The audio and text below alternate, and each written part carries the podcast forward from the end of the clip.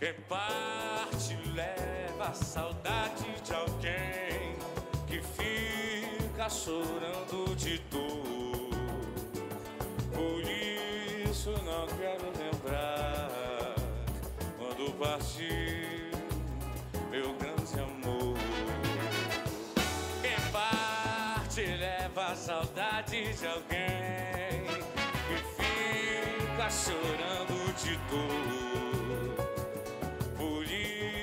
Não quero lembrar quando partiu meu grande amor.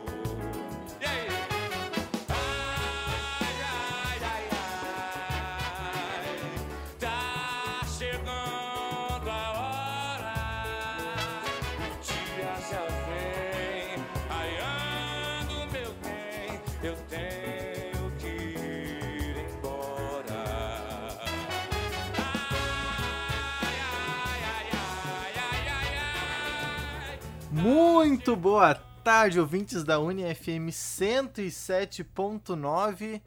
Tá chegando a hora, hein? Tá chegando a hora. Hoje à noite é o momento que todo mundo espera há muito tempo já. Para muitos, o jogo do, Bra... o jogo do ano, né? No, no Brasil. Estamos falando, claro, de Grêmio e Flamengo. Flamengo, Grêmio, melhor, no Maracanã às nove e meia da noite hoje. E o radar na rodada de hoje, que tá começando agora, a gente fica até às 6 horas da tarde, mais ou menos. Vai falar muito, vai falar muito desse jogo, esse jogo muito importante aí, que representa muita coisa, que pode ou até uma redenção, representar uma redenção do time do Grêmio aí, que não fez uma partida boa na ida, mas também até a consolidação do bom momento do Flamengo, bom, é, bom sistema de jogo que foi implementado. Você ouviu aí, antes do programa começar, está chegando a hora. A música é de autoria do Wilson Simonal. É, também tem versões em marchinha de carnaval. E você ouviu na versão do Diogo Nogueira numa um show que ele fez e que cantou essa música. Então é isso, Radar na Rodada tá começando agora. Eu sou o Rua Grings, vou apresentar esse programa de hoje, mas tenho junto comigo aqui quatro amigos que vão me ajudar aqui a contar um pouco dessa história, o que esperar desse jogo. Ainda tem o Inter de treinador novo. E é isso, na minha frente então, Rafael Xavier.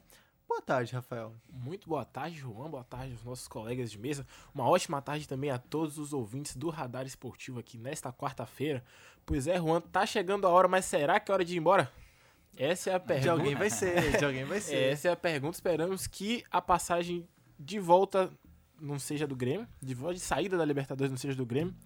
E final do ano é tricolor em Santiago. Vamos dar. Do lado dele, Rodrigo Arão. Boa tarde, Rodrigo. Boa tarde, Juan. Boa tarde, Rafael e a todos os, os companheiros de mesa que ainda vão ser introduzidos. É, os próximos 18 meses do Grêmio vão ser definidos no, no dia de hoje. Né? É um jogo que vai ser determinante não só para esse ano, mas para todo o planejamento do ano que vem. Né? Para o Flamengo, né? todo o projeto de conquistar a América. A gente sabe a obsessão que o Flamengo tem, porque se a gente tira 1981, o Flamengo não para de passar vergonha na Libertadores. Então Vamos ver se essa cena termina, muita coisa em, em, jogo, né? Tem também um planejamento um pouco confuso internacional, mas a gente vai resolvendo isso daí. A gente tem muita coisa para falar. É, talvez seja a quarta-feira mais importante do futebol brasileiro, talvez mais importante do que a própria final, porque envolve dois times brasileiros. Perfeito. E do lado dele, Gabriel de Davi. Boa tarde, Gabriel. Boa tarde, Juan. Boa tarde, meus colegas da mesa. Boa tarde a todos os nossos ouvintes. Gostaria de fazer um destaque acadêmico. Hoje teve a Jai, né? Eu, eu e o Jonas, a gente fez a apresentação do Radar lá na, na Jai. Teve a apresentação do Rafael Xavier também, né? Sobre o Twitter usado pelos times de futebol, né? Bem interessante uh, o artigo dele. Então, só fazendo um destaque acadêmico aqui pro Radar, que a gente fala nossas bobagens aqui, né? a gente fala de futebol, a gente, mas tem todo o embasamento teórico, todo o embasamento... Radar é ciência, Radar A ciência, exatamente. Então, aí fica o nosso destaque acadêmico pro dia de hoje, Juan. Tá certo. E completando a nossa mesa, Alissa Oliveira. Boa tarde, Alissa. Muito boa tarde, Juan. Boa tarde meus colegas de mesa e aos ouvintes. Então, hoje o programa está bem quente, né? Uma quarta-feira de decisão e vamos lá. É isso, então, antes de tudo, pra gente já matar o assunto, o Internacional de Santa Maria, Olha né, o time aqui que a gente cobre na divisão de acesso, que vai estar na divisão de acesso do ano que vem, apresentou novidades aí mudou o escudo, né? Não foi uma mudança tão radical assim, né? Ficou mais, mais assim. clean, mais cool. Mais limpo, Exatamente. digamos é, assim. mais- o, o escudo antigo, que era. Não sei se alguma vez houve alguma mudança. Ah, deve ter. Na história deve ter É, tido, provavelmente, né? né? Mas enfim, era, um, era um, um, um- um símbolo bastante antigo, né? Que a gente conseguia detectar logo na primeira observação. Mudou, né? Anunciou hoje, uma surpresa, pegou, pelo menos a mim pegou de surpresa. Já era uma coisa que vinha sido falada, de repente mudar. Mas enfim, mudou. Particularmente, é, eu não gostei tanto, não pela ideia, assim, acho que precisava mudar mesmo. É, a parte do, das letras sobrepostas, gente até conversava antes de entrar no ar, eu acho legal, não mudou tanta coisa assim, mas ficou bonito também. É, o que me pega, assim, é, quem estiver ouvindo pode entrar lá no site do Inter de Santa Maria ou no Facebook é, e acompanhar comigo. O contorno ali daquela linha que, que é fina de um lado e grossa do outro, escrito Inter de Santa Maria embaixo, Inter SM embaixo, eu não gostei tanto, assim. é, acho que podia ser É que ela- uniforme. É, ela vai engrossando e parece que tá meio disforme, né? Parece que a parte de É, baixo é mais exato. pesada, assim. Eu não, eu não gostei muito da Não. fonte, na verdade, do Inter Santa Maria, Também, quando fica no também. meio ali. Podia. É. Não que a gente entenda É, a, muito. a assim, torcida. ah, Nesse ano, né, teve um movimento da torcida pra mudar o escudo, mudar o nome, né? Mas e daí não queria que As fosse essa também, é, né? fosse uma mudança mais radical, talvez por se chamar Santa Maria, pra desassociar do Inter de Porto Alegre, né? E a torcida acho que quer muito isso, pelo que eu vi nas redes sociais, né? Tem um grupo de discussão do Inter SM no Facebook, e lá eles falam bastante que querem desassociar da imagem do Inter de Porto Alegre, que tem muito Inter de Porto Alegre, muito Inter de Porto Alegre. Mas mudou, mas tá a mesma coisa, né? Ainda tem essas letras sobrepostas que é muito do Inter, né? Lá de, de Porto Alegre. Então, mudou, mas não mudou tanto, né? A torcida queria uma mudança mais radical, que se chamasse talvez Santa Maria o nome do time, né? Mudasse as cores. Enfim, É, é. essas mudanças talvez vindo aos poucos aí, Sim. né? Mas é que, bah, é muito difícil mudar um time agora, né? É, não, é, Já depois tem de uma marca é, consolidada. 90, é muito nove- difícil. 91 anos tem o Inter SM, né? Então fica bem complicado mudar agora. Exatamente. É Bom, um, é um sinal de que, né, assim, por, por mais que seja apenas um. um- é, um é um mero rebrand, é uma mera troca de, de, de logos, assim, mas é que é um sinal de que a, a, a- tá, tá entrando mais próximo do, do período em que, em que, o, que o time esteja propriamente ativo, que o time esteja. Né, é aquela coisa, o pensamento para 2020 ele tá acontecendo, meio que seja apenas na parte Sim, artística exatamente. ou na, na marca Inter Santa Maria por si só, mas é um sinal de que estamos caminhando para para que o planejamento de 2020 comece a ser executado e né, a gente vê e tem algumas né, coisas em relação aos jogadores, se espera que o elenco seja mais competitivo que o ano que vem, que na verdade é isso que importa, né? Porque Sim. o, o, o Inter Santa Maria é, precisa voltar para a primeira divisão do, do, do, do estadual e então é, é, é um sinal de que as coisas estão começando a andar um pouco mais rápido. Acho que a gente teve essa, essa, esse sinal de que, por exemplo, ano passado, que talvez a, a- acho que a impressão geral foi que a, a equipe demorou muito para começar a se mexer, né? Então vamos ver se essas mudanças elas sejam um sinal de que o ano de 2020 vai começar mais cedo, o planejamento vai começar mais cedo para o Internacional de Santa Maria. E o Rua Gringues fez uma piada no nosso grupo do, do, do Radar Esportivo no WhatsApp que eu achei sensacional. O Inter com, a- com TH, né? Zoando o era só Atlético. que faltava, né? Zoando o Atlético Paranaense que botou um H ali. Claro, a mudança não foi tão drástica assim como a do Atlético, né? O Atlético realmente Atlético. é, mudou bastante. Atlético, né? Perdão. Perdão, errei a pronúncia.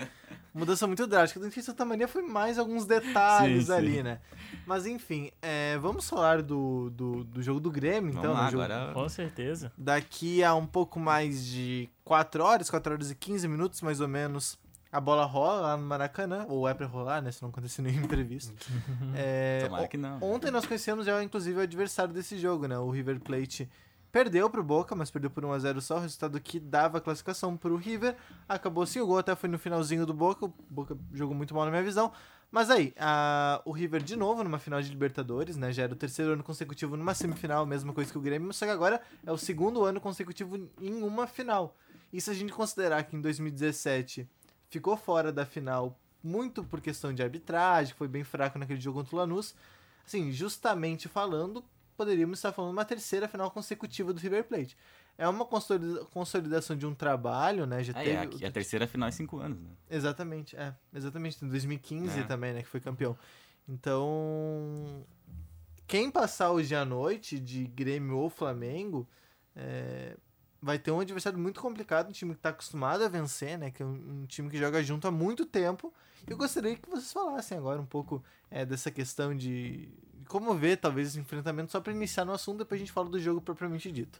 É, essa questão do, do River Plate, o River Plate vem, vem dominando basicamente desde quando o, o Galhardo assume, né? Que foi um, um momento complicado pro River Plate, porque não foi muito tempo depois, por exemplo, do rebaixamento que o River Plate teve, e o River Plate voltou a, a, a- as competições, né? é, sul-americanas em 2014, né? E aí é que um detalhe importante é que é a quinta vez que desde que o que o Gadiardo assumiu, né, no River, que ele enfrentou o Boca em, ou na sul-americana ou na, na Libertadores e ganhou as cinco vezes, né? então é, é testemunho dessa, dessa dominância. Se eu não me engano, a única vez que não ganhou foi quando teve a, a questão lá da, da expulsão no, na Bomboneira, que teve a expulsão até do próprio Boca Juniors da, Ah, é. da Teve competição, spray de né? pimenta, Sim, né? que É, jogaram no Spray de 2015 Pimenta, isso, não, foi Isso. 2015, né? Que se eu não me engano até foi, foi dado vitória pro, pro River Plate, né? Sim. Então conta como vitória também.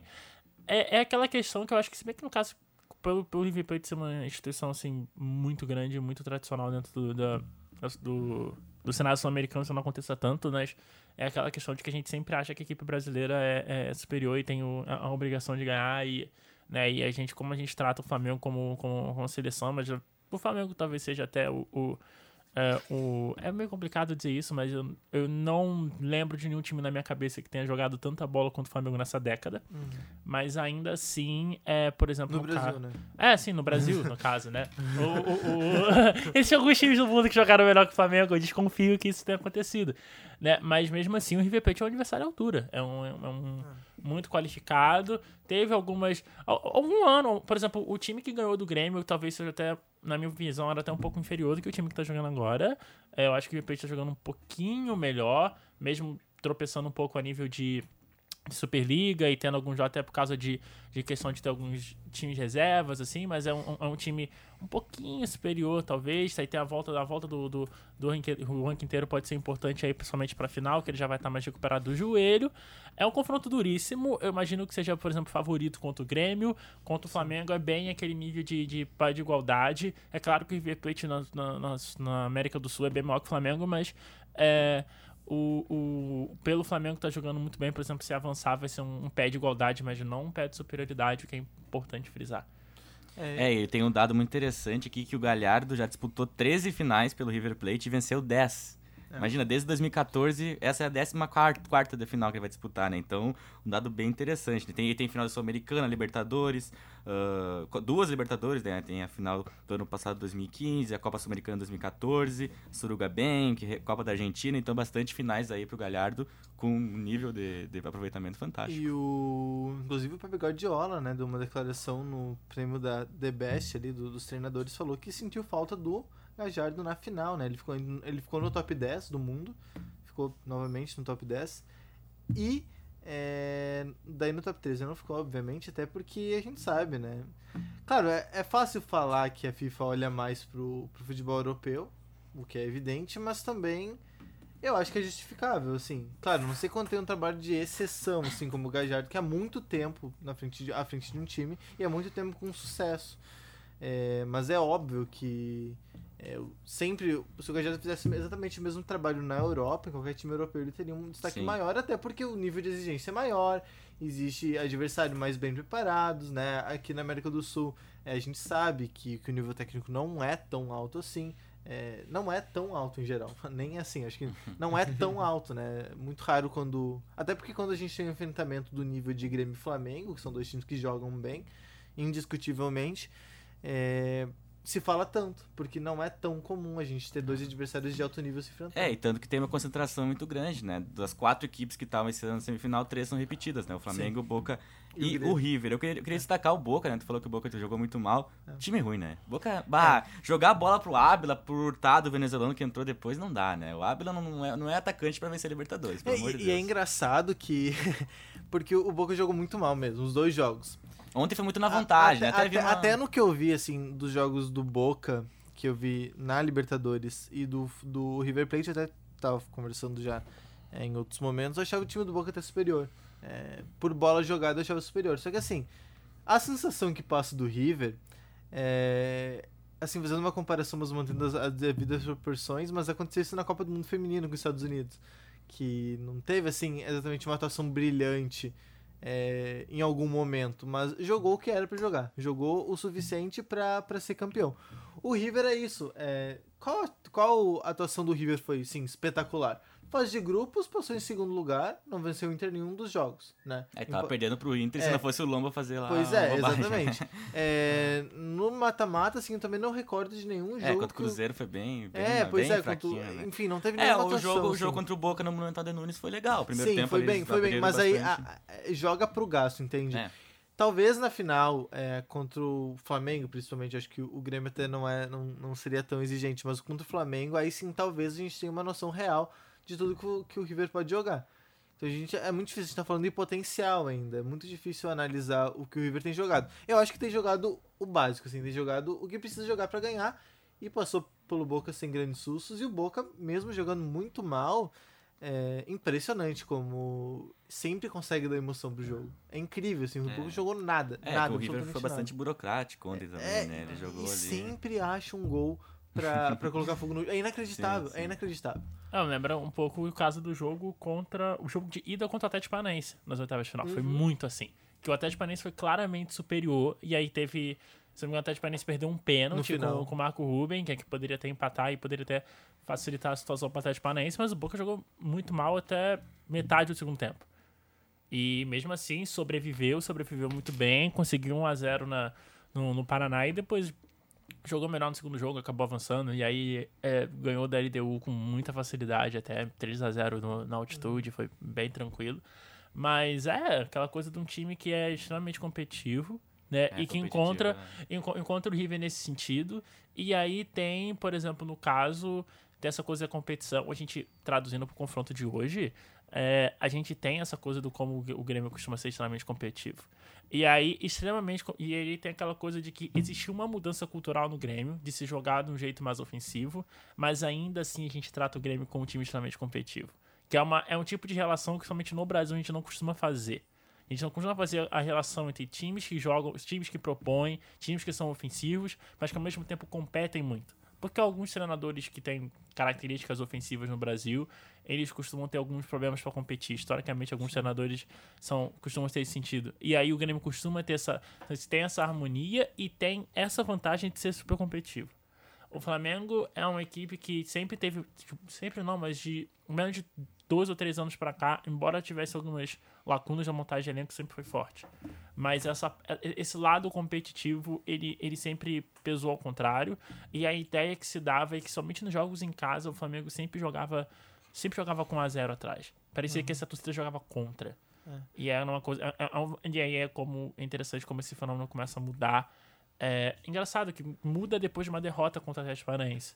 Que poderia ter dado um, um- um mal-estar no elenco, mas e, aí deu um mal-estar, e aí perde 2x0 pro Emelec, e aí É, vai lá e busca. É, Emelec. Esse, jo- esse jogo do Emelec, esses primeiros 20 minutos do Emelec, eles foram muito simbólicos, porque se eu, eu, eu tenho a impressão de que o Flamengo não busca nos 20 minutos, por melhor que tenha sido, por melhor que seja do que o Emelec, é, talvez não tinha dado por- pelo, pelo fator da torcida começar a jogar contra. Sim, é. É, e não jogou tão bem no jogo da volta. Mas enfim. É, É, fez ali os dois é, gols e... as escalações, as escalações pro jogo de hoje, tá? Vamos passar então. Vamos lá, Lua. O Flamengo, o time da casa, começa então. Deve começar, né? É, Diego Alves, o Rafinha tá retornando de lesão, então Vai vai, jogar ser com, com titular. capacete, talvez, né? Hum, jogar com uma Já máscara. tirou acredito hoje, que- tirou, tirou hoje. hoje. Tirou. É, enfim, Ah, Rafinha, queria ver ele. Na... Rafinha, Rodrigo Caio, Pablo Mari e Felipe Luiz. William Arão, Gerson, Everton Ribeiro, Vitinho no lugar do Arrascaeta, aí muda um pouco o posicionamento. O Bruno Henrique deve jogar um pouco mais centralizado. Aí o Gabigol é à frente. Pelo Grêmio, um time bem diferente, bem preocupante, eu diria. Paulo Vitor no gol, Amora na lateral direita, Pedro Jeromel, Kahneman, Cortez. No meio-campo, é Michel, que deve entrar no lugar do Luan. Luan, ou do Jean-Pierre, como quiser. É. É, entra, mas claro, para não fazer a mesma função, ele vai ser o primeiro volante. Aí já com Matheus Henrique e Maicon. Alisson, Everton Cebolinha e daí o Diego Tardelli, mas sem quem coloque o André como titular hoje. Por qual motivo eu não faço ideia. Mas tem quem diga que pode ser o André. Assim, é, racionalmente falando. 4-1, 4-1, daí mais ou menos. Isso. Né? Isso, isso aí. Racionalmente falando, não vejo é, razões pra ver o Grêmio classificado hoje. Assim, é, já seria muito difícil se tivesse o Luan ou o Jean-Pierre. Já seria muito difícil se tivesse o, o Luan ou o Jean-Pierre e o Leonardo Gomes. É, E o Ramiro, o Renato Gaúcho, e, e, o Paulo e Nunes. Paulo- e o Marcelo Groi no gol também. Ainda assim seria muito difícil. Se tivesse. Troca o André pelo Jardel e ainda não dá. Não, acho que, acho que ainda seria muito Não, difícil. vamos- Mas enfim, uma situação bem complicada. Eu, assim, eu entendo que entre o Michel no lugar do, do Luan, embora eu, não concorde.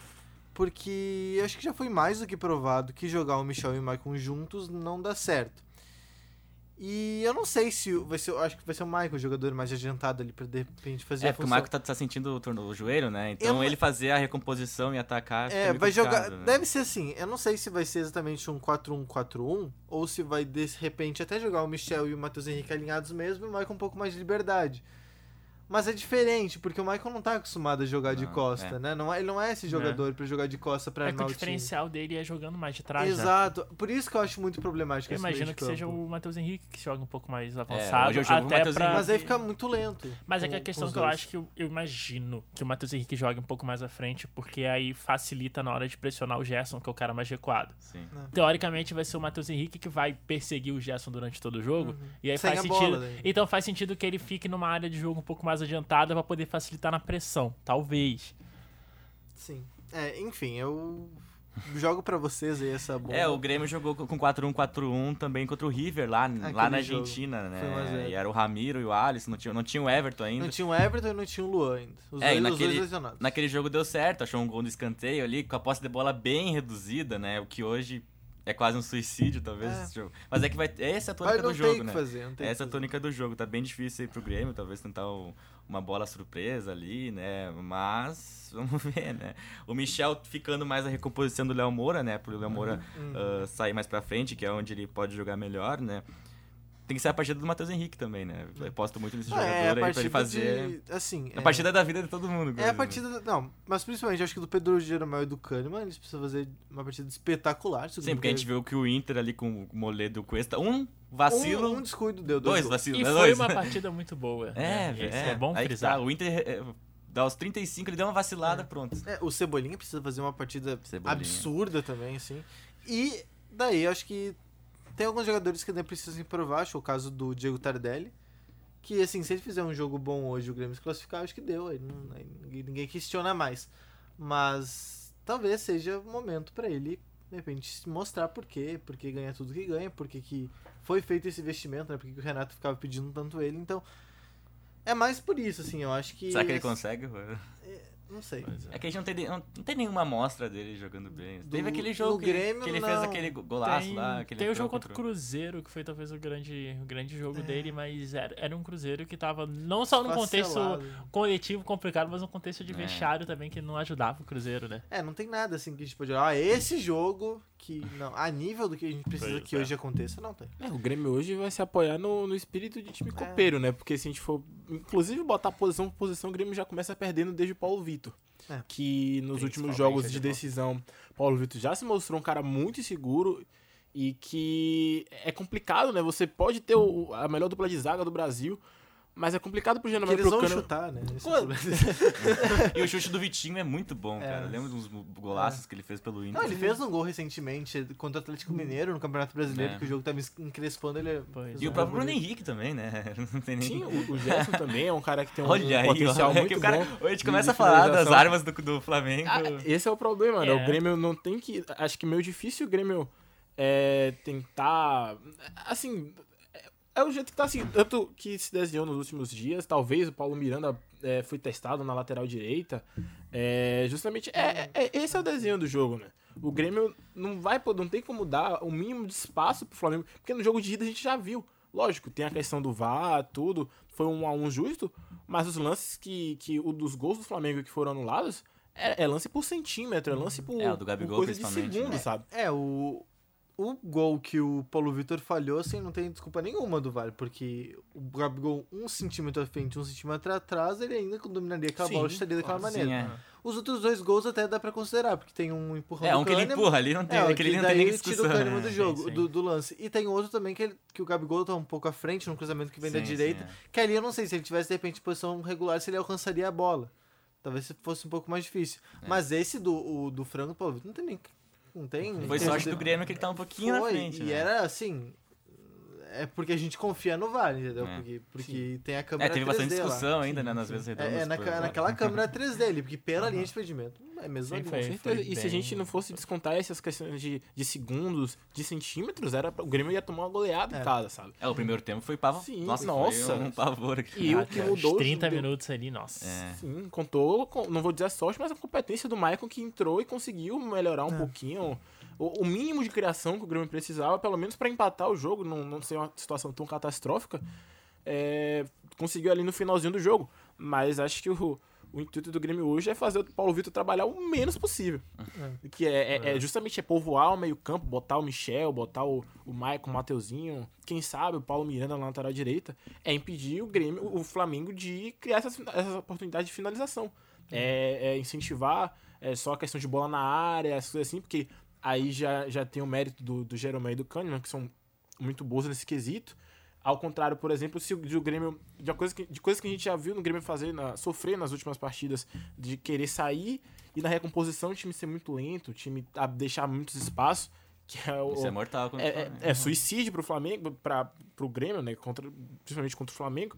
Então, acho que hoje é, é- o jogo é esse, né? O, o menos, menor trabalho possível pro Paulo Vitor. É evitar. Mas, aí que tá, se entrar o Paulo Miranda, por exemplo, e o Grêmio pensar muito em não deixar o Flamengo jogar, o 0x0 do Flamengo, né? o problema é que, o tá. Grêmio já começa Só que- eliminado, Só né? que assim. Mas é... é, que tem que sobreviver o Pra, começo. pra É. mim, o recado é claro, assim, se joga o Michel e o Paulo Miranda, eu acho que assim, ó, é, vamos nos defender, sabe? Deixa jogar, paciência, não toma gol e acha um gol de cabeça. E acha uma Eu bola... acho uma bola enfiada no, uma no bola- Everton. né? é, Talvez o- assim, optar por André seja justamente pra justificar É. isso, né? Essa questão de apostar nas bolas aéreas, questão de não, e o André, um pouco o André é mais voluntarioso na defesa que o Diego Tardelli, Sim, por exemplo. também. É a velha história do, do Tite e o Gabriel Jesus, né? Botar meu centroavante pra jogar de volante aqui. Botar meu centroavante porque ele recompõe bem. Isso aí. Que é a função tática. É, não, tudo tem que se justificar. Então. Fala, Não, é que assim, eu tava pensando assim, tal, assim, eu acho que essa coisa do... O, o Grêmio, obviamente, vai ter o, o foco principal de se defender, mas eu acho que uma coisa interessante é ver como vai se defender. Porque, por exemplo, a última vez que a gente se lembrou do Grêmio é, tentando con- conservar o resultado contra o Atlético Paranaense foi quando o, o, o, o Grêmio pressionou pouco e preferiu recuar a linha e, e tomou um 2x0 com muita facilidade por ter tomado, por ter tomado mais até. É. né? Engraçado que naquele jogo a expulsão acabou até beneficiando o Grêmio porque diminuiu o ritmo do jogo, enfim, eles sobreviveram até os pênaltis. A questão é que acho que é como o Grêmio vai defender. Porque se o Grêmio. O, o intuito do Grêmio é tentar tirar, por exemplo, o espaço do meio-campo do Flamengo, tentar não deixar, por exemplo, o, o Gerson construir de trás, tentar não, não, não deixar, por exemplo, o, o- Arão achar um passe em profundidade. Ou então o objetivo é recua todo mundo, tenta fechar ali perto da área, tenta proteger um a área o máximo ali, né? possível e, e, e, e tentar segurar o resultado. Eu imagino que a primeira opção seja até, é, apesar de ser mais arriscada, talvez seja até mais efetiva. Porque é, o Grêmio. Um, um jogo que. O, o jogo que o Grêmio fez isso, e um jogo que. é, obviamente nenhum gremista vai esquecer Grêmio Lanús, primeiro jogo Grêmio Lanús. É, o Flamengo é um pouco diferente do Lanús, porque a natureza do Lanús era mais controladora. O, o Lanús era um pouco mais posse pela posse, o controle do jogo por si. E o Flamengo, ele controla até ele achar um espaço e ele acelera e aí ele parte pra cima.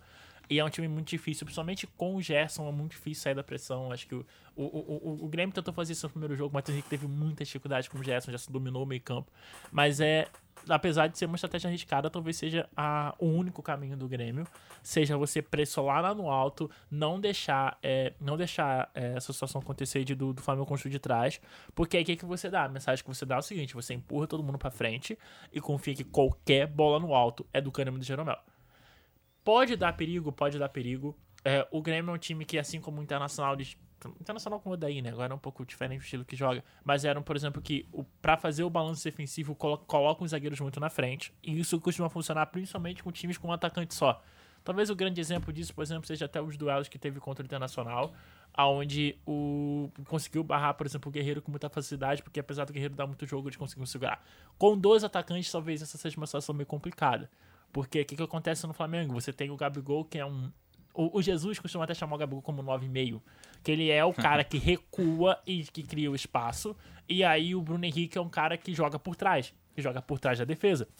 Então, essa é uma situação que tem que, que, o, que o Grêmio tem que ter um pouco de cuidado, porque aí já não costumam, não são muitos times que jogam com dois atacantes hoje em dia, então tem que ver essa questão. Mas não acho que o, que o Grêmio tenha um outro caminho a não ser tentar tirar esse jogo e tentar forçar o Flamengo a jogar na bola alta. Vai ter perigo, o Flamengo vai ter chance em profundidade? Provavelmente. Mas eu imagino que se o Flamengo controlar, porque o Grêmio teve alguns períodos no primeiro tempo do, do jogo contra o Flamengo no- na, na, na arena, que o Grêmio ficou mais recuado e o Flamengo controlou da mesma é. maneira. É, aí que tá, o querer botar o ônibus na frente e fazer mais ou menos o que o Inter fez, mas um vacilo, acabou, Com né? certeza. É. Um ou dois vacilos aí. É. E vai ter o vacilo. É. Não tem como fazer um jogo. É, É que o Inter é muito mais talhado pra jogar daquele jeito do que o Grêmio. né? Exatamente. O próprio Renato falou na última, na última coletiva: ah, não tem time que vai pra frente, não sei o quê, é só o Inter, o Grêmio, o Bahia, O o, Grêmio, Atlético o Paranaense e o- Flamengo, e o Flamengo, O né? Atlético e o Santos. Ele criticou o Bahia justamente Ah. porque Verdade. É, é engraçado, só puxando aqui, que o- ele criticou tanto esse ponto que o Grêmio, es- es- esses quatro times eram os únicos que jogavam pra frente, que esses outros times que só se preocupavam com o resultado iam estavam acabando com o futebol Nossa. e perdeu o jogo da ida e da volta pro Bahia. É meio contraditória essa questão. É, não, deixa quieto, mas Não, mas é, o- é, e hoje, pelo jeito, pelo que ele falou, né, vai ser como a primeira opção que o Rodrigo falou, né? E tentar ali de algum jeito. Cara, é, eu. Sinceramente, sim, eu não. suicídio. Tá desanimado, sim, tá desanimado suicídio, Eu tô desanimado, de verdade, tô desanimado. Assim, tem algum- alguns aspectos no banco, por exemplo, o Jean-Pierre deve ficar no banco hoje. Não vai jogar porque não tem nem. Pois é, aí que tá. Quais como são a- as cartas, o xadrez, assim, quais são, quais são as peças pro segundo tempo? PP, PP. O André. Né? O que pode- é, é, isso aí. Não, daí tem agonizado ali, acho que o Patrick deve ficar no banco também. Até foi especulado O do Patrick. ali. É, o Luciano, o Tassiano, o Patrick. que- O Patrick até foi especulado de ser titular.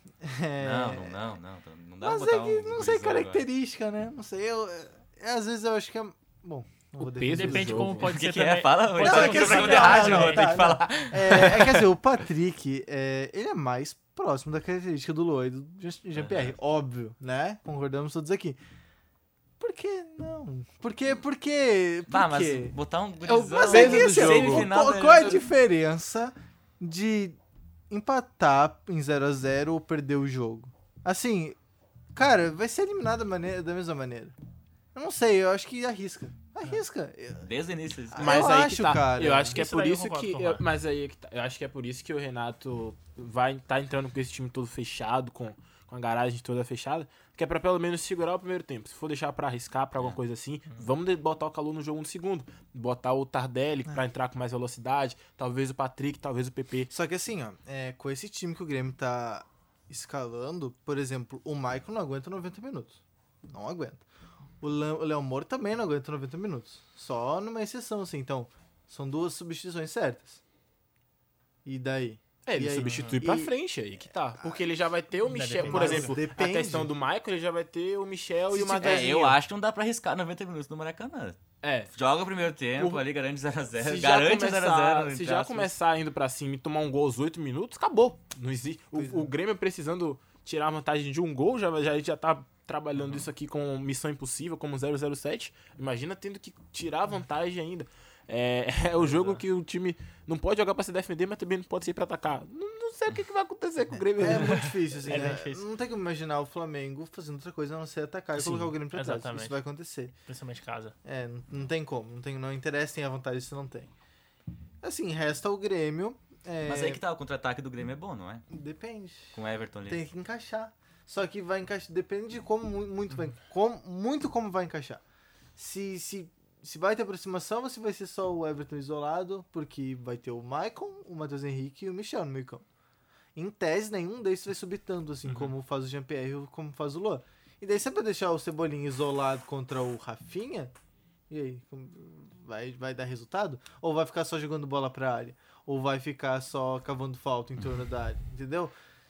Tem isso também. Aham. Ah, mas de questão- 3, 2 o Ever- o Everton ganha do Rafinha. Se tipo- Hum, depende. Mas a gente- por exemplo, Marco Ro- Marco- Marcos Rocha, que nem é um lateral tão bom assim, parou o Everton Cebolinha na, na, na, na Libertadores, no jogo da ida. Mas na volta. É que, É, de- não, na volta é que depende, porque existem laterais e laterais, assim, por exemplo, o Marcos Rocha, o grande defeito defensivo do Marcos Rocha não é o contra um, né? É mais a questão do posicionamento, Sim. é mais a questão da fechar a linha, que foi até o que aconteceu no gol do Grêmio. O Rafinha não é um cara lá muito forte defensivamente, nunca foi. É, mesmo nos tempos do Bayern de Munique, né, assim, uns 8, 7 anos atrás, quando ele estava no auge. É, tem uma outra questão também do contra-ataque do Grêmio, que vai ser a questão de, do balanço de talvez possa faltar gente. E aí, no caso, a questão do Alisson, né? Porque o Alisson, meu Deus do céu, o Alisson ficando 90 minutos ali no Felipe Luiz. Porque o que, que, vai, que, que vai acontecer é que é o seguinte: o Léo Moura não vai poder ficar no, no Felipe Luiz o tempo todo. E aí, quando o Felipe Luiz for um pouco mais pro meio, o prime a primeira reação é o Alisson ficar um pouco mais no meio para tentar cuidar do, do Felipe Luiz. E é um cara que dá muito trabalho. Sim. É um dos poucos casos de um lateral esquerdo que consegue criar um ataque por si só. Né? A gente não costuma, a gente costuma ter um cara, por exemplo, um lateral típico, por exemplo, do, do, do Brasil, é um cara como o Rodinei, que é um cara que vai no fundo e às vezes acerta um cruzamento. O Felipe Luiz, assim, é, é, é, ainda, ainda me espanta um cara desse nível tá jogando no futebol brasileiro.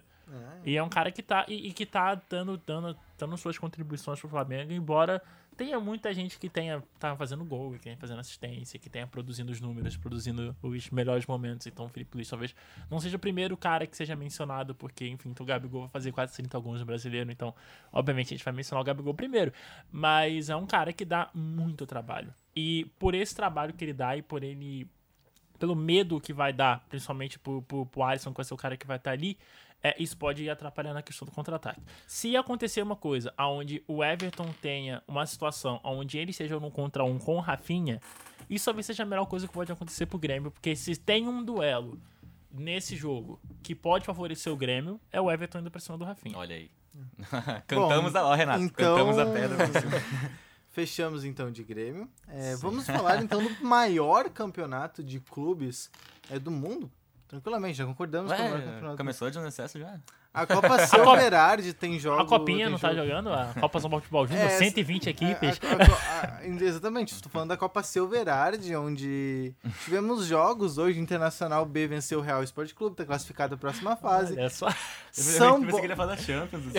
o São Borja, o, o São Borja tá 0x0 com 12 horas, a partida foi 3x3. Hoje tem gol do Jajá ou não? Olha, até agora não teve, hein?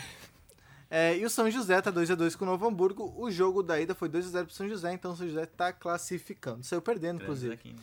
Bom, é isso. Então agora a gente fala da Champions League também, rapidinho. Agora a gente os trata do resultados. torneio de, de bairro, é, É, agora, agora tem a Champions também pra falar. Tivemos alguns jogos ontem. é, Destaque aqui, então, vamos pegar rapidinho. É, o Real Madrid finalmente venceu, né? Venceu- Não tinha vencido até agora? O tinha Não, vencido? foi não, foi né? a primeira vitória. Foi a primeira vitória. Bruges. Pois é. Ih, É, o Manchester City tocou 5x1 no Atalanta, o Tottenham fez 5x0. Atalanta tá jogando a Liga dos Campeões. Tá, que massa, tá. cara. Perdeu Atalanta- os três jogos. Mas... É. Tá, tá lá. Não, mas a Atalanta tá bem até no, no, no italianão. Mas eu O gosto Tottenham fez 5x0 no, no Estrela Vermelha. É isso, basicamente. O PSG goleou também o Bruges por 5x0 fora de casa. O Bruges que não perdeu pro Real Madrid. E hoje nós temos alguns jogos importantes, vai. Teve o Chelsea ganhando do, do Ajax lá de casa. Isso, exatamente. Ó. O Liverpool tá fazendo 3x0 no Genk. O Napoli tá fazendo 3x2 no Salzburg. Esses os dois confrontos pro mesmo grupo. Esse grupo também é equilibrado. O Barcelona vai vencendo o Slavia Praga por 2x1. A Inter de Milão vencendo ainda o Borussia por 1x0. A Inter de Milão na Champions muito massa também. É. E é um jogo importante porque a Inter tá com um ponto e o Borussia já tá com quatro. Então, se rolar uma derrota sim, da sim. Inter, pode Sim, ficar um pouco o grupo. perigoso, né? Exatamente. E o Benfica, que até agora não tinha vencido, também não tá vencendo, até tava vencendo antes, mas agora já tá empatado em 1 a 1 com o Lyon. Benfica que tá querendo o Jorge Jesus pro segmento da temporada. Aí, aí que tá, né? E- e- porque assim, é, até quando o Jorge Jesus veio, diziam: olha, isso vai ser um, uma queda pro Jorge Jesus, ele aceita essa queda de voltar, de ir para um mercado é, secundário para de repente se restabelecer e voltar para Europa. Assim, não pensem que o Jorge Jesus vai, veio pro Brasil com o intuito de ficar cinco anos e fazer história no Flamengo. Acho que não. Acho muito difícil que não. Acho que ele vem, assim, de repente ganha Libertadores, ganha Campeonato Brasileiro, se destaca, né? Porque não é muito difícil. E de repente volta pro Benfica, né? Que ele falou que. Vem aqui, faz uma bagunça e vai embora. É, entendeu? Dá uma aula aí pra o, gente. o Jorge Jesus, na, Jorge Jesus na fila de técnico dispensado aqui no Brasil. Ah, foi, saiu do Flamengo, tá esperando cargo. Que nem a gente vê aí o Cuca, o Dorival. E a é, galera muito, e é muito engraçado porque eu não sei, e eu não sei tanto o quanto que isso pode ter afetado na decisão do Flamengo, mas os primeiros rumores de Jorge Jesus no Brasil foram no Vasco. O, o Jorge Jesus chegou até tá, o Jorge Jesus ficou um tempo depois Esse que ele ano? saiu do Al Esse ano é Hilal, sim. É, algum tempo depois que ele saiu do Al Hilal, ele chegou a estar em São Januário. É, e aí tinha ali talvez, mas tinha, claro, toda a questão contratual do Vasco. Lembrando que o Vasco tá quatro meses atrasando o salário, então ficou um pouco complicado pra pegar um cara do nível do Jorge Jesus. Né? Depois o Mas Atlético- pegou, pegou até melhor. de- depois a bucha foi pro. A bucha propriamente dita, se é desse jeito, claro que não, porque o Jorge Jesus é um baita de um técnico. O Atlético Mineiro despertou interesse antes do Flamengo. E aí o Galo também está entrando naquela situação de, de, de atraso de salário, enfim, coisas do tipo. E aí depois o Flamengo ali perto da. Perto ali do, do começo de junho, né? Perto ali da, da virada da Copa América, manifestou interesse no Jorge Jesus e aí pôde materializar até por causa de questão financeira. E aí também rapidinho sobre a questão do Jorge Jesus é que ele era, ele já era um nome bem forte no Benfica, porque o Benfica teve dificuldade na primeira parte da temporada passada com o Rui Vitória, né? E aí o Rui Vitória acabou até saindo pro, pro mundo árabe também, o mesmo caminho que o Jesus fez. Só que aí o Jesus tinha algumas discordâncias em relação ao nome do Jesus, e aí o Bruno Lage assumiu, e como o Bruno Lage acabou, a equipe melhorou muito, e aí o, o João Félix também teve uma parte muito importante nisso, o Benfica acabou arrancando, virando pra cima do Porto e ganhando o Campeonato Português, não se falava muito do, de tirar o Bruno Lage, porque é aquela coisa do, do cara que assumiu e que veio no momento bom, não vamos parar a arrancada. Mas o Benfica, mais um ano na Champions League que tá complicado, o Benfica não ganha Tá um jogo ganhando de... agora. Agora fez um gol. Importante porque o Benfica não Ó. ganha um jogo de, de Champions League desde 2017. O Benfica teve um grupo que tava com CSKA Moscou, que tava com outro time também que não era muito. Tava com a, com a Roma, se eu não me engano, e não ganhou nenhum jogo ano passado. Não ganhou nenhum jogo nesse ano também. E o nome do Jorge Jesus volta a ter força aí pra 2020 no, no Benfica. Eu imagino que o Jorge Jesus volte pro Benfica, até porque foi o clube onde ele teve a maior identificação, onde ele quase ganhou, por exemplo, a Liga Europa, coisa do tipo. Vamos ver o que, o Flamengo vai fazer, né? Fez a baguncinha e vai embora. Falando em treinadores, Ai, em Deus. times que vestem majoritariamente vermelho E que passaram pelo Flamengo? e que passaram pelo. fez um excelente trabalho no Flamengo. Olha. O Zé Ricardo, é, para surpresa de muitos, felicidade de poucos, é, é o novo treinador. Felicidade de todo o Brasil, dos 19 clubes, principalmente o Grêmio. É... Fale por você. E o Bahia também, que tá na disputa da Libertadores. Exatamente. É, O Zé Ricardo é o novo treinador do Internacional, o Inter que demitiu o Odair Helman já faz duas semanas. Duas semanas, a Sim, sim. demissão do Odair. É, fez dois jogos com o treinador é, Kobacar- Kobaquini. treinador da transição. Perdeu, conseguiu perder pro Vasco no, no Beira Rio no último final de semana. É, Não é que caiu, né? Mas daí eles resolveram contratar um treinador. O Zé Ricardo então chegou. É, abre aspas então pro Zé Ricardo, só na, na coletiva de imprensa dele, que ele, quando ele foi anunciado, ele disse que quando você escolhe ser treinador, sabe que a vida será marcada por desafios. É um grande desafio vestir a camisa do Inter. Tenho muitas, muita confiança no clube e são poucos treinadores que têm a oportunidade. Realmente foi um presente ele recebeu, né? Porque fez dois trabalhos ruins em 2019 e o que, que ele ganha? Ele ganha uma vaga no time que tá brigando por Bah, Jesus. mas vou te dizer que dos males talvez tenha sido o pior. Porque a gente Quais tem os o, outros males? o histórico do Inter de botar ex-jogador que fez história. botar um índio, vai saber, inventar um. botar o Dunga de volta, o Bolívar que não tá bem no, no Brasil de Pelotas, o Klemer, enfim, botar um, um jogador assim.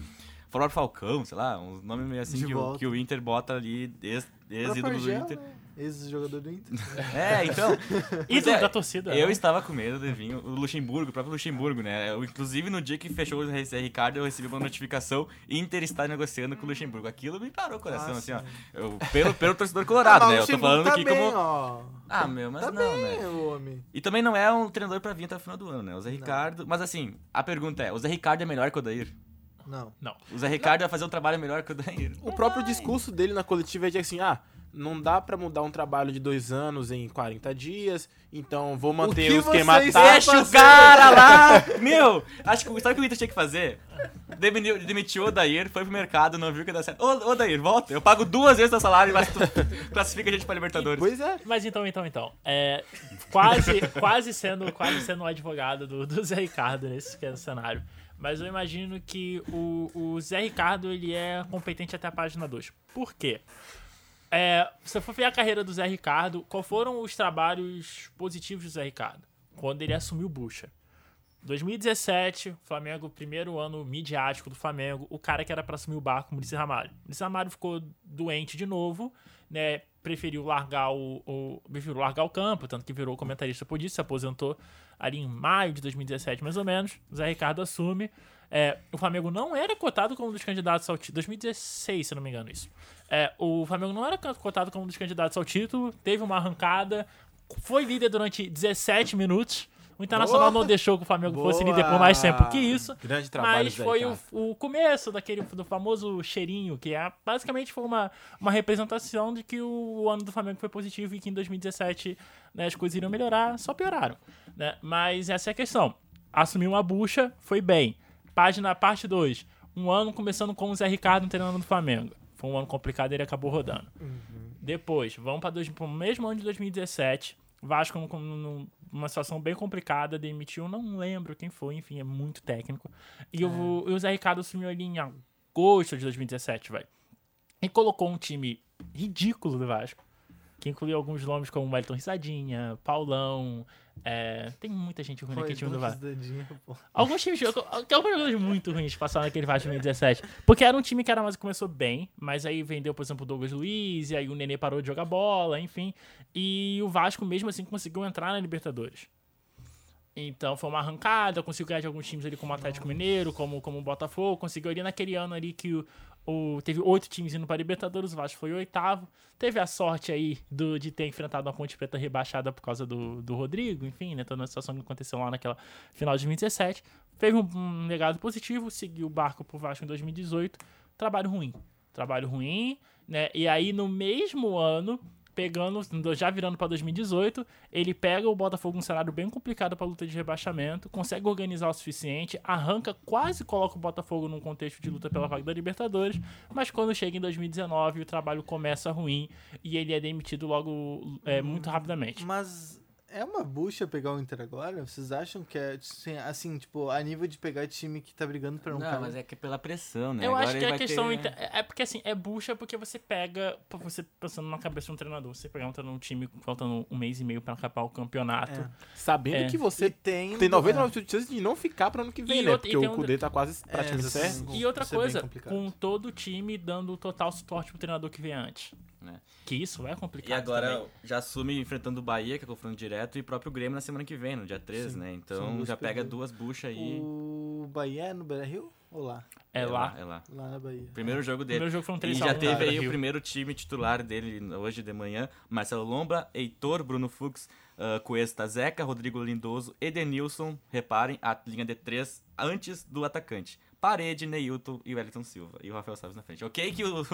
o Tá, mas o- alguém fora, Não, assim? o D'Alessandro e o Patrick estão suspensos. Ah, ok. E o, o Paulo Guerreiro tá machucado. Então vai jogar né? com dois volantes, provavelmente. Dois volantes, é, ele mudou o esquema ali com dois Ah, volantes. 4-2-3-1. Tá, o Patrick tá fora também. É isso. É, ia, É. ia entrar ali o Patrick no lugar do Parede, talvez. É que o Zé Ricardo sempre jogou no 2-3-1, né? Todos os times que ele passou, ele, ele costuma usar o, o, o 2-3-1 como sistema de jogo, né? então... É, o D'Alessandro jogando descentralizado. Ele botou o Nico Lopes na reserva, isso é um detalhe importante aí. Bom.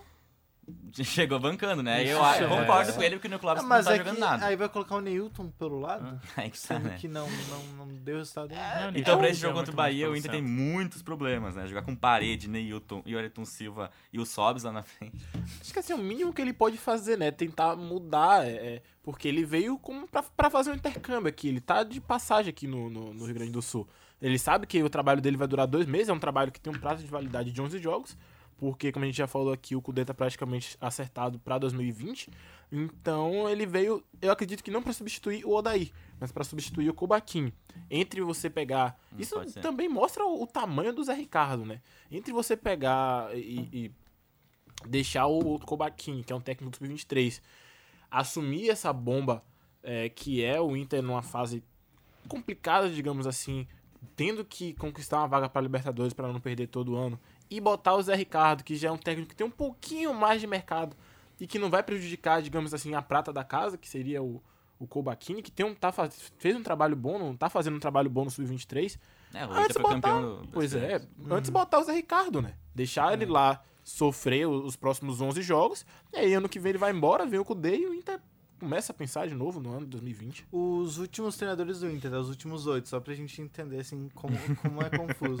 É muito confuso. Em 2015 assumiu o Argel Fux, foi até 2016. Em 2016 caiu o Fux, naquele ano que o Inter foi rebaixado. Então, Ah, e aí, tem, Rodou e aí agora. entrou é, o. SWAT. aí é o Falcão, o Rote. Quatro jogos, falou quanto tem quantidade de Isso. jogos? Não tem aqui. Quatro ou jogos. Não durou um mês. É. O Falcão, o Celso Rotti e o Lisca. O Lisca também Pelos pegou últimos três três jogos do Mano, ai, o Inter Aí- quase caindo, bota o seu sorrote. Aí vira o ano. Vem o Antônio Carlos Zago, o Guto Ferreira, Grande o Odair e agora, em 2019, o Zé Ricardo. Então a gente percebe como são treinadores que. Legais, né? É, né? E é engraçado que o Guto Ferreira sai faltando dois jogos pra acabar a Série B. Sim, Não, ele mas sobe ah, o Guto com o Ferreira Inter. foi, foi Mas se eu não me engano sofrido. foi questão de cláusula contratual, isso daí só fez um pouco mais de sentido. Ele, so- ele Não, primeiro que o Inter tira ele do Bahia. É do Bahia, né? Foi, ele tava Tira- fazendo um bom trabalho no Bahia. Tirou do Bahia. Ele sobe o Inter e ele demite o, É. o Guto. Então. Ah, mas foi muito, foi muito sofrível. É, e o Guto fez a mesma coisa O com a Inter venceu, venceu roubada também. no Verdense com gol impedido. Tem o jogo do Paraná 0x0. Lembra essas coisas? Bom, esse Guto Ferreira teve caso de, enfim, caso de machismo com, com uma, com Ah, uma é, repórter. exatamente. enfim, bah, O do totalmente- Luverdense foi escandaloso. Contra o É, Luverdense. do O do Luverdense foi do escandaloso. Potker até. Nossa, É, cara, é, assim, ó. Exatamente. E Então- agora, 12, 11 rodadas, como disse o, o Rafael Xavier. O Inter tá com 42 na sexta colocação, o Corinthians com 44, o São Paulo 46. Aí abaixo do Inter tem o Grêmio 41 e o Bahia 41 também. Então essa briga vai ser bem, bem complicada aí, né? Bem pesada. Ah, o Inter enfrenta o Bahia no sábado. Depois enfrenta, vamos ver quem o Inter vai enfrentar. O, a- o Atlético Paranaense ali no Beira-Rio, a reedição Uhum. da final da Copa do Brasil. E o Grenal depois. Então três jogos bem, Entendi. bem, bem fáceis Só assim pra pedreira, pegar bem pra pegar bem o que, que é o, o Inter aí. O, o Bahia e o Grêmio fora de casa. Tá certo, então vamos para os palpites. E agora? Palpite! Muito bem, então. São três jogos pra gente palpitar hoje, tá? A gente vai falar dos da, do da Libertadores e os dois do Campeonato Brasileiro. Beleza. É, hoje à noite, então. É, às nove e meia da noite, no Maracanã. Deixa esse por último, deixa esse por último. Ah, esse cara Vamos já- fazer é, o suspense, é, vamos fazer Tá, então vamos falar disso. Tá, suspense. ok. É, Bahia Inter no sábado, às 19 horas. É, sem clubismo, Rafael. Sem clubismo. que Sem isso, clubismo. Rafael. É, Um a um, jogo na Fonte Nova. Ok. É, Rodrigo? Ah, um a um. Gabriel? Cara, com esse meio campo, 2x0 pro Bahia. Alissa? Então, é. Com essa entrada do Zé Ricardo, eu não sei o que esperar, né? Eu vou chutar um a um, vamos ver. Pra mim, é 0x0. Bom, Zero a vocês zero. estão. Não, zero a tá zero. legal. Bem- né? Não, 0x0 é dif- né, acho que não sei. É, é que o Bahia tá, tá, O Bahia é fraco em casa, tu falou? O Bahia é porque. tá mais é, pra lá do que pra cá em É casa, né? pipoqueiro. Convenhamos. Chega no confronto direto, o time não consegue brigar. No- aí que tá, como você falou que o Inter, o Zé Ricardo mudou, botou o time mais pra frente, entre aspas, pelo menos pela escalação. É o jogo que o Bahia gosta de jogar, né? Sim. Que é o time é, retraído, que aí o adversário vai pra cima e o Bahia sai no contra-ataque. Qu- Quando pega um time que também joga retrancado, passa Aí dificuldade. Se o Inter for pra cima, aí sofre. É engraçado que, é, até só pra fechar o assunto rapidinho, o jogo do Bahia saiu na frente, será? E pensando, não, agora vai segurar, agora, agora não tem problema. Não, aí, É, o Bahia foi mal. aí É. tomou dois gols, Será será? Bom, Inacreditável 2x1, diga-se de passagem, um erro escandaloso da Que escanteio 2x1. entre aspas. Ah, meu Deus. impressionante. Não, o, o escanteio foi, foi, foi escandaloso, assim, uma coisa assim que foge da compreensão humana. É Como foi que. Ah, inclusive, o jogo Inter e Vasco aí, bah, o árbitro tinha que deixar pelo golaço do Alessandro, né? Ah, é, Foi uma faltinha, bah, pelo, pelo gol deixa, sabe? Até aconteceu isso com o Pedrinho na Copa do Brasil em 2018, que também foi uma falta, acho que foi no Flamengo, jogando no Flamengo, teve uma falta meio aleatória no meio do caminho, o Pedrinho acertou um balaço, deu um Ah, foi uma e o juiz anulou por causa do... Dá um Pra mim nem dó. foi falta, pra mim É, dá- o, dá pra o Coelho discutir. tá vindo pra bola, bate. Salva pro D'Alessandro e faz aquela pintura maravilhosa. Inclusive o D'Alessandro teve Santa Maria aí, Isso. recebendo uma benção aí, vai voltar. Dá pra, dá pra discutir. Bom, Dando uma benção aqui também. No domingo, às 4 horas da tarde, aí, o horário nobre do final de Ó. semana, Grêmio e Botafogo tá criando uma rivalidade aqui, né? Nessa, nessa- nessa- Verdade, né? Nesse final de semana, eu tô percebendo isso. É, Rafael, Grêmio e Botafogo. 2x0 Grêmio. Rodrigo. Pra Eu tava, compensar eu tava a feliz até eliminação saber que tinha jogo. Até eu saber que tinha jogo, eu tava feliz. É, mas. Olha, complicado. Sério, eu não lembrava que tinha Grêmio e Botafogo. Ah, eu Ficou imagino. Traz uma água pro Então, rapaz aqui. é, eu imagino que seja uma vitória tranquila do Grêmio. Não imagino que seja vergonha que foi ano passado. A última visita do Botafogo foi 4x0 o Grêmio. Foi o único jogo que o Luan jogou em 2018, diga-se de passagem. foi três gols do Luan e uma assistência. Foi um jogo vergonhoso na arena do Grêmio. É, mas eu imagino que seja um 2x0 tranquilo, porque o Botafogo tem uma dificuldade bem grande em defender. É um time que não sabe defender com o Valentim. Vai perder de novo. Gabriel, Ressaca da decisão, vou falar depois o que, que eu acho que vai passar ou não, mas 1x0 o Grêmio vai estar com. Alissa. 2x0 Grêmio. Não vai dar, Botafogo. É que Gente, depende. não vai dar. é, que... é que depende muito do que vai acontecer hoje à noite, né? Eu acho. Mas eu, eu, Não, acho que de qualquer, de qualquer eu coloco 2x0 pro Grêmio também. Eu vou 2x0. É, Depende do número de Bom. E agora, agora? agora sem mais delongas, temos dois minutos pra fechar o programa, então por favor sejam sucintos. É, tem Flamengo e Grêmio hoje à noite às 9h30, Rafael. 3x1. Pra quem? Descubra. Não, só tem um time que consegue fazer três gols hoje. Tá, 3x1 pro Grêmio. Então. olha aí. Oh, tô, tô brincando. Rodrigo. É, é festa. Hoje é dia de festa, hoje é dia de festa na favela. Hoje tem 2x0 Flamengo. Vai Humilde, foi generoso, foi. Vai generoso. ser tranquilo, vai ter vapo hoje. Gabriel. 2x1, 20 minutos do segundo tempo, aquela tensão, aquela loucura, Grêmio pro ataque, mas aí, Gabigol, 3x1. Alissa. Hoje de manhã eu acordei com meus vizinhos gritando que ia ter gol do Gabigol, né? Não sei. ver. Pode ter, pode É. ter. Eu aposto problema. 2x1. É, Eu coloco 2x0 pro Flamengo também. É, Ah, 5x0 aqui na. é mas é. Nós temos nessas- compromisso é com a disso verdade. que o Grêmio gosta. Pois é, desafio. É, a gente tem um é, compromisso meu, como é. informação aqui, Exatamente. sem clubismo. A gente não Então, teve torcedor clubismo hoje. gremista aí, ó, os nossos palpites pilharam mais você aí. É, É, Bota- eu espero que o Renato Gaúcho esteja Manda o áudio pro Renato. o É, eles vão botar nossa, nossa, na- nossa gravação no vestiário, eles falando, Aqui, ó. vai estar É. no podcast, né, de noite. É, já, olha então aí, só, o Renato só dou vai play lá. É. Dia da Copa de 50, né, que botaram lá no Uruguai. Já não chega semana passada falando que o Grêmio ia perder. Tá certo, então é, fechamos, então já são 6 horas da tarde, a gente tem que entregar o programa. Muito obrigado a quem nos ouviu até, aqui. a pé nós iremos. Hoje de noite, por favor, Para não se matem, deve se controlem, não xinguem o vizinho, não xinguem ninguém na rua, independentemente do que E acontecer se beber, não dirija. Se beber, não dirija. E, e isso, por favor, e comemorem em paz, Em paz. né? Seja o time que você torcer. Né? Morena e Moreno ali comemorando, certeza. beleza, tranquilo. É isso então. É... O amanhã tem Planeta Oval às 5 horas da tarde. Sábado tem o Radar Vamos, Esportivo das tricolor, 11 a 1 hora da tarde. E a gente volta na próxima quarta-feira, às 5 horas da tarde, com mais um Radar na Rodada. Abraço, tchau. tchau, tchau. Você ouviu Radar na Rodada, um programa do projeto de extensão Radar Esportivo, jornalismo de multiplataforma.